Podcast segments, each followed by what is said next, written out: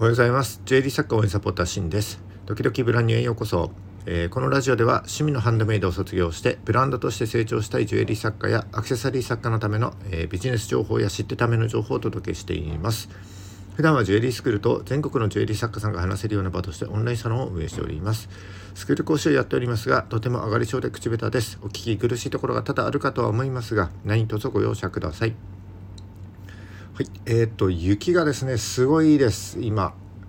結構吹雪に近いような感じになっておりますね。えーと、寒波の影響ということで全国各地で、えー、その影響がですね出てるみたいですけども。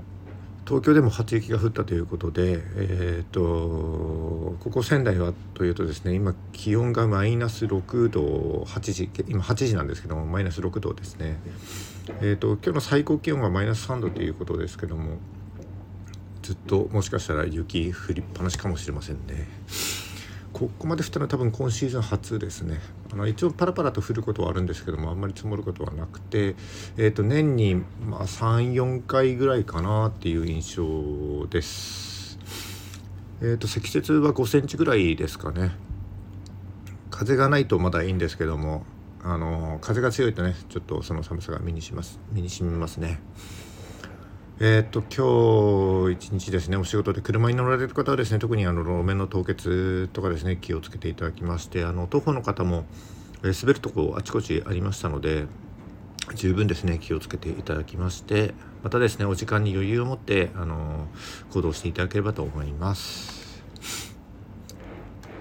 はいえー、っと今日ですね、えー、っとお話しする内容ですけどもえーこうあれこれ手をつけるんじゃなくて何か一つに特化しましょうねという話をしていきたいと思います。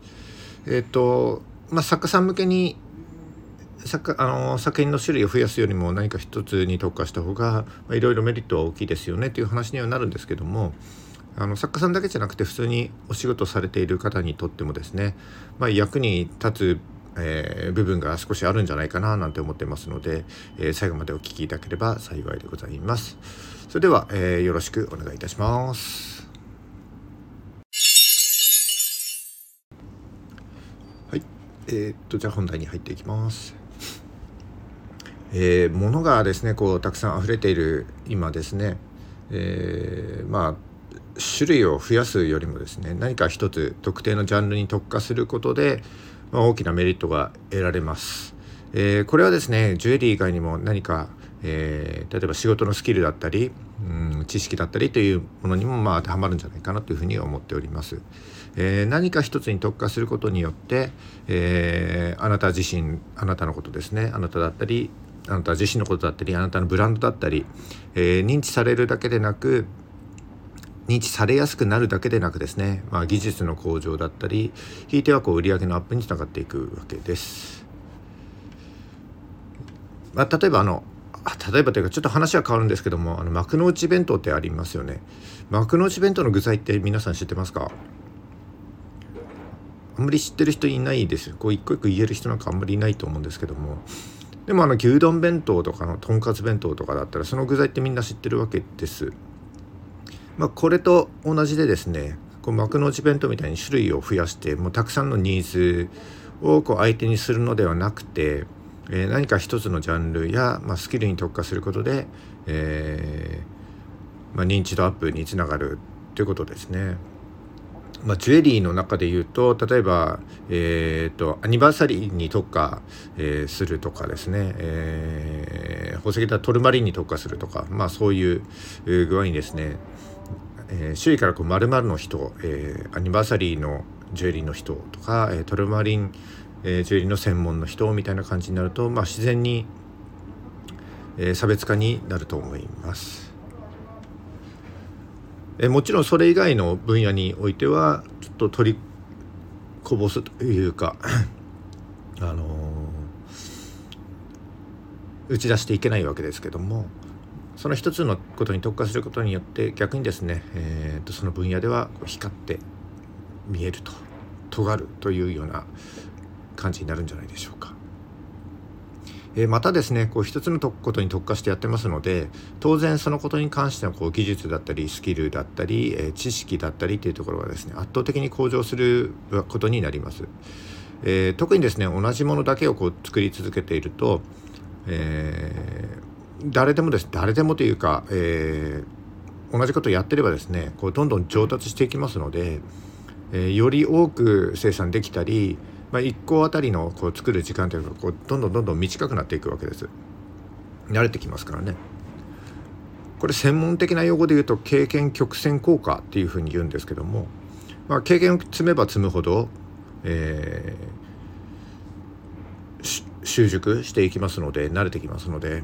えー、1個あたりのコストが下がってですね時間かからなくなりますからで1個あたりのコストが下がって、えー、当然品質もですねだんだんだんだん良くなっていくわけですそうなると、えー、自然と利益も増えていくわけですね。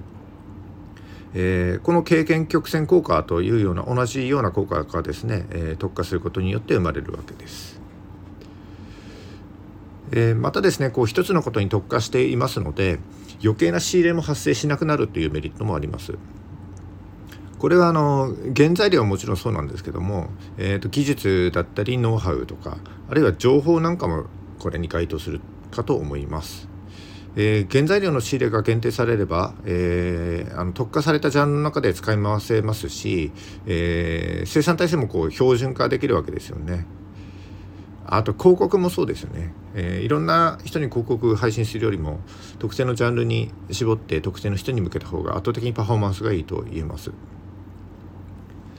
で以上ですねこう一つにまとめ特化するメリットのまとめとしては、えー、まあ、技術やスキル知識が圧倒的に向上する、えー、特化することで周囲から〇〇の人と認知される、えー、原材料や情報が絞られるため仕入れが安定する。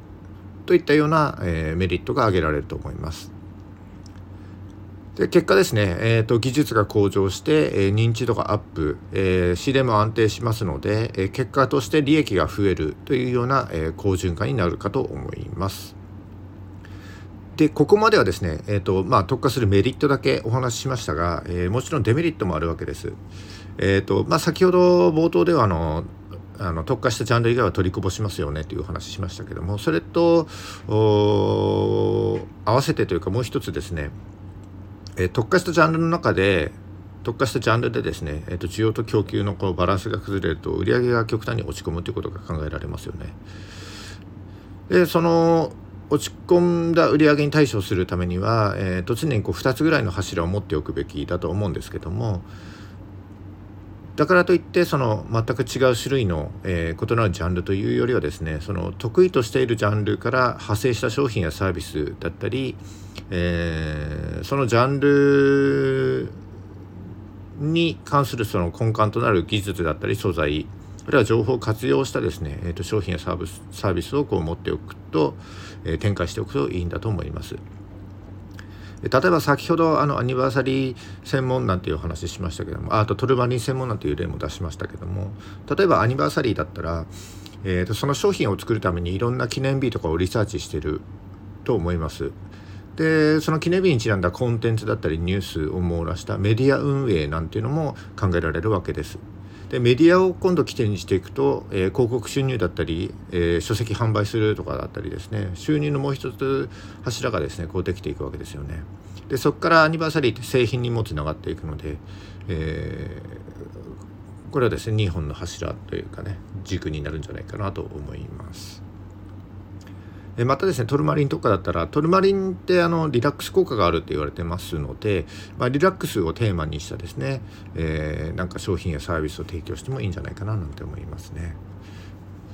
トルマリンっていう宝石として購入するタイミングとそのリラックスっていう目的で購入する例えばグッズだったりサービスとかだったりはですねこう利用するタイミングって全然違いますので。まあ、一方の売り上げが下がったとしてもですねもう一方の売り上げで補えることができるんじゃないかと思います。まあ、大事なのはですねやっぱりこう、えー、闇雲に手をつけるんじゃなくてですね、種類を増やすんじゃなくてその特化しようとしてるジャンルのニーズの本質をこう理解したり、えー、独自の強みをですねこう持つことなんじゃないかなというふうに思っております。特化する、えー、ことのメリットですね。ぜひ、えー、参考にしていただければ幸いです。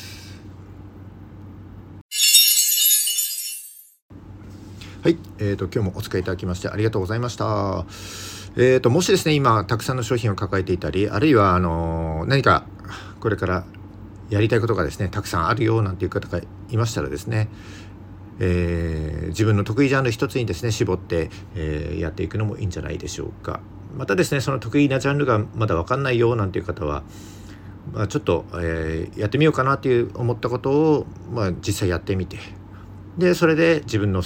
得意、えー、好きなジャンルをですねこう一つ見つけてみていただければと思います。はい今日は以上になります。この放送が役に立ったと思った方はいいねお願いします。またですね今後も頑張って配信してまいりますのでよかったらこのフォローフォローお願いします。えすいません。雪すごいですね。皆さん気をつけて暖かくしてお過ごしください。それじゃあバイバイ。